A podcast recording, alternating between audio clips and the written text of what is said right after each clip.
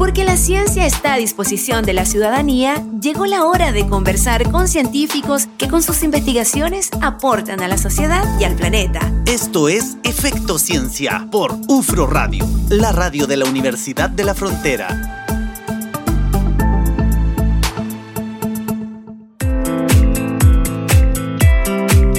20 con 36, estamos de vuelta acá en UFRO Radio haciendo Efecto Ciencia, como todos los días lunes. Y vamos a comenzar una, otra conversación con nuestro invitado esta tarde, el doctor Patricio Barra, quien es. Patricio es investigador del Núcleo Científico y Tecnológico en Biorecursos Bioren UFRO y además es uno de los editores, así como Antonella era parte de un equipo, exactamente, aquí también eh, Patricio es parte de un equipo editor que está hoy día trabajando fuertemente en una revista que es editada por la UFRO y que se llama Journal of Soil Science and Plant Nutrition o Revista de Ciencia del Suelo y Nutrición Vegetal. Patricio, bienvenido a Efecto Ciencia. Eh, muchas gracias Alex, Natalia por la invitación. Es un gusto estar aquí con ustedes hoy día hablando nuevamente de la revista que que nos enorgullece como universidad y como grupo que estamos trabajando, grupo de editores que estamos trabajando en la revista. Hace dos semanas apareció una noticia que seguramente varias personas que nos están escuchando la vieron porque tenía relación con las métricas que se liberan. Las revistas liberan todos los años sus indicadores, sus métricas, cómo les está yendo, que es la forma más o menos de medir estas publicaciones. Y, estas, eh, y estos resultados indicaron un crecimiento de esta revista, que es editada por la UFRO y que la verdad es que por eso que queremos conversar un poquitito qué significa este crecimiento, eh, qué significa que estoy hoy día en Q1. Muchas publicaciones decían, eh, por primera vez estamos en Q1. ¿Qué es lo que es Q1? Que una revista esté en Q1, por ejemplo.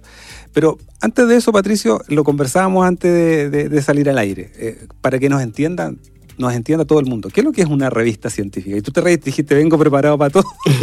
claro, ya preparado No sé si para esa pregunta. Para todas las preguntas, claro, me hacen esta pregunta de base. ¿Qué es una revista científica? Eh, bueno, una revista científica, eh, bueno, voy para atrás. Ya. Están los científicos, los investigadores. Sí. Eh, que, bueno, trabajan en diferentes áreas cada uno de estos investigadores, de estos científicos. Áreas del saber, áreas temáticas. realizan esta investigación en cada una de estas áreas y luego hacen descubrimientos dentro de cada una de estas áreas y necesitan difundir estos, estos conocimientos, difundir estos descubrimientos.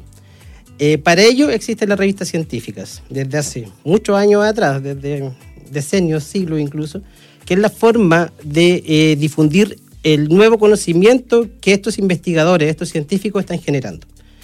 Eh, estas revistas científicas, bueno, las revistas científicas de calidad, son, primero pasan por un proceso de revisión donde los editores de estas revistas ven la calidad general, si es que es un artículo que podría ser publicado, que cumple con las normativas básicas de un, trabajo científico.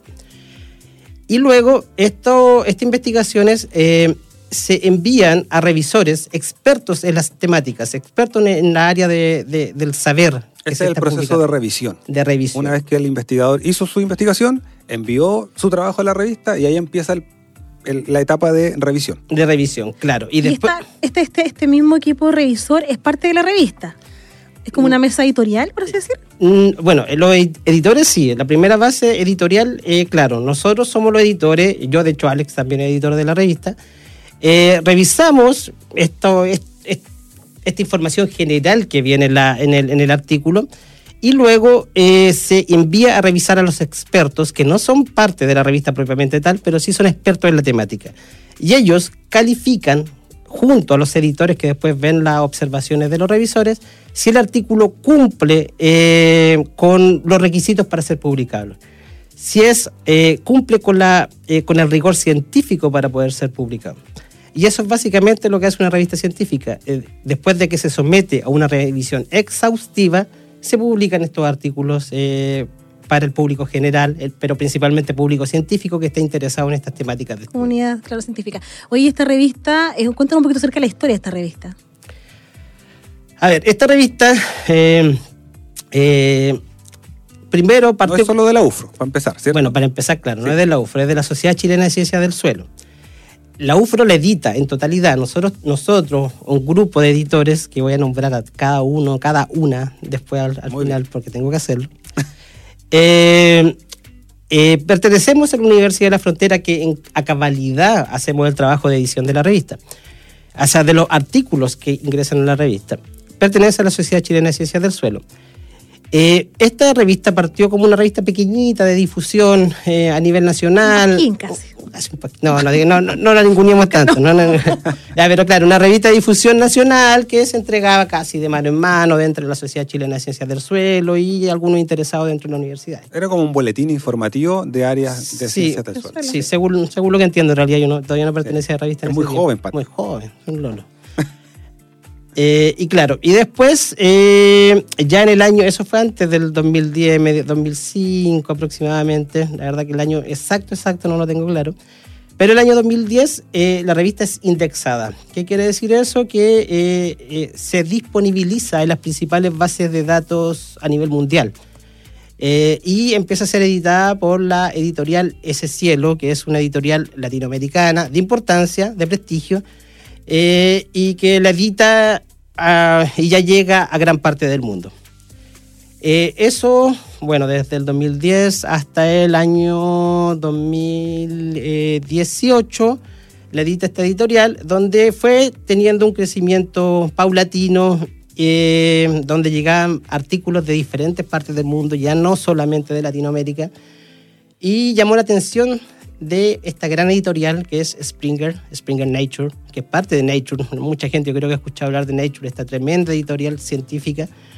Eh, llamó la atención de, esta editorial y se contactaron con nosotros y desde ahí en adelante, eh, bueno, luego un proceso de negociación donde Alex Segel, que fue editor mm, encargado en un tiempo de la revista, estuvo a cargo un poco de estas negociaciones se llegó a un acuerdo con esta editorial gigantesca que es Springer y desde el año 2019, estas negociaciones fueron 2017-2018, el 2019 eh, comenzó desde enero en adelante a ser editada por Springer a cabalidad.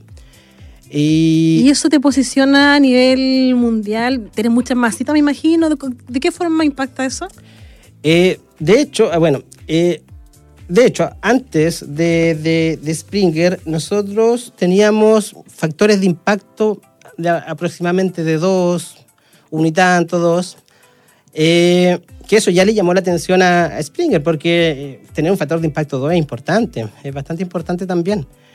Y luego de, que empezamos a trabajar con Springer, eh, fue un salto significativo, en realidad casi duplicamos el factor de impacto Hoy en día llegamos a 3.9, que es excelente. Bueno, ya Alex dijo algo eh, delante, ahora que recuerdo, que era, que, era estar Q1, estar dentro de, de los principales. El Q1 es el cuartil, o sea, se divide por porcentaje. Q1 es el 25% de las revistas más importantes, Q2 el 50%, Q3 el 75% y así. Eh, nuestra revista está Q1 en revistas de ciencias de plantas, ciencias vegetales a nivel internacional. ¿Qué quiere decir eso? Que somos entre las 25, el 25% de las revistas más importantes, más citadas en el área de ciencias de planta a nivel mundial. No estamos hablando acá de Latinoamérica, no estamos hablando... Ni de la UFRO, ni de... estamos hablando de todo el mundo y, uno va a ver, bueno, eh, este es un factor, ¿ah? es un factor de impacto, que es básicamente la división entre el número de artículos que publicas versus las veces que te citan. ¿Qué quiere decir que te citen? Es que otro autor, otro, otro científico leyó ese artículo y dice, oh, este artículo es bueno, lo voy a poner dentro de mi investigación. Y ese, ese es, ¿eso qué quiere decir? No están leyendo. No están leyendo en todo el mundo, no, eh, no buscan nuestro artículo. Eso además se ve con otras métricas, que es el número de descargas del artículo, ahora hoy en día está todo online. Así que las veces que descargan el artículo ya igual son infinidades, no sé, teníamos como 200.000 descargas el año pasado, que un montón de gente que no está leyendo. No necesariamente no está citando, pero sí no está leyendo, están ocupando nuestros artículos para poder realizar sus estudios. Hacer sus proyectos y todo eso. Estamos conversando con el doctor Patricio Barra sobre el crecimiento que ha tenido la revista de Ciencias del Suelo y Nutrición Vegetal y de qué se trata un poco este proceso de publicaciones que realizan científicos y científicas, no solo acá, sino que a nivel mundial. 20 con 45 y seguimos haciendo efecto ciencia acá en Ufro Radio. 20 con 48, ahí escuchábamos Zoom con Soda Stereo, en que te acompañamos acá en Efecto Ciencia, conversando con el doctor Patricio Barra de la revista Journals. Journal, ayúdame tú, por favor. Journal of Soil Science and Plant Nutrition, pero también en Journal en Ciencias del Suelo y Nutrición Vegetal. Patricio, eh, estábamos conversando justamente más allá del factor de impacto, más allá de Q1, hoy día eso, estos resultados también se traducen a que la cantidad de artículos que llegan es muy alta. La internacionalización que ha tenido la revista también es importante. O sea, hoy día llegan revistas mm. de todos los lugares eh, y en un volumen que es importante. Yo creo que también eso es importante destacarlo porque tú mencionabas que no eres, que es un equipo grande. Sí, bueno, gracias por darme el pie para mencionar esto. Bueno, en primer lugar, bueno, voy a partir en orden.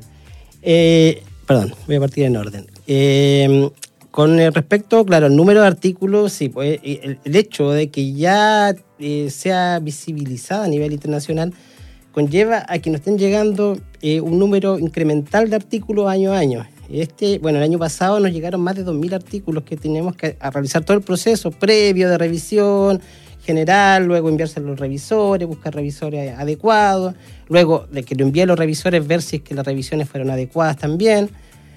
Y, y claro, vaya 2.000 artículos que el año pasado, o los últimos años en realidad, principalmente han venido desde China, este, este gigante que es China, este gigante que en toda el área de China, particularmente hoy en día en la área científica, que envían montones de artículos, eh, de Medio Oriente, también de India, Pakistán, eh, de Europa. Igual ha ido creciendo la cantidad de artículos de Europa, de Estados Unidos, de Australia que nos están llegando. Artículos que, claro, antes no llegaban tanto, pero hoy en día están llegando un montón. Bueno, también Latinoamérica, Chile, Argentina, Brasil son como los principales eh, países que envían.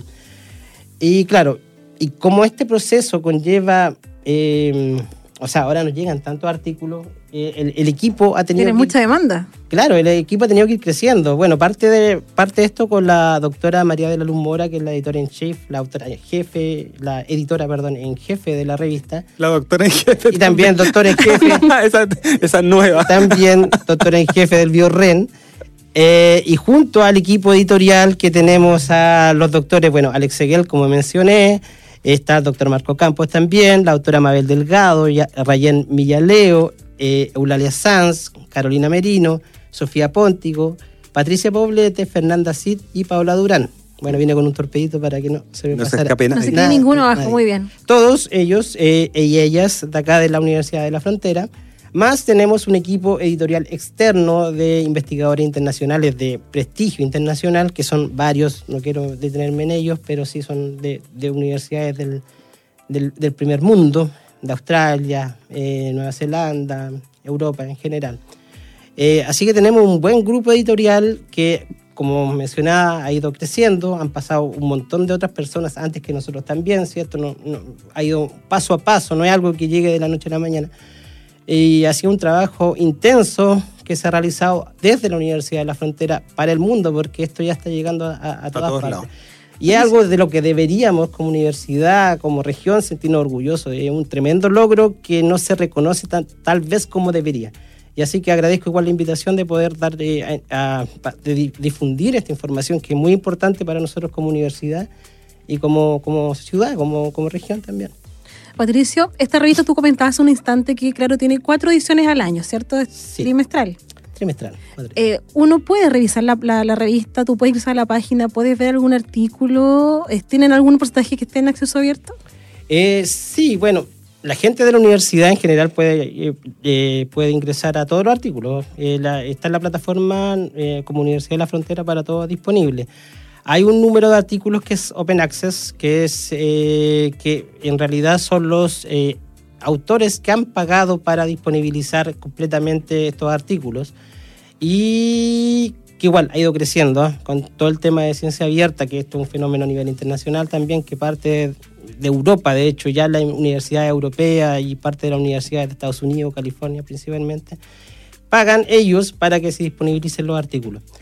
Y tenemos un, número bastante grande de artículos disponibles. Y bueno, y también tenemos, eh, bueno, está el Twitter de la revista donde pueden ir a ver eh, información y la página Y ahí están todas las publicaciones también que van apareciendo en la revista, aparecen como una noticia con su foto y todo el tema, en, claro, las redes sociales. Sí, ya aparecen inmediatamente. Los artículos quedan, bueno, como decías tú, son cuatro números al año, pero el artículo se publica y queda disponibilizado inmediatamente en la web. Luego salen esto, eh, esta edición, este issue final pero el artículo queda disponibilizado inmediatamente para el público en general. Patricio, quedó clarito.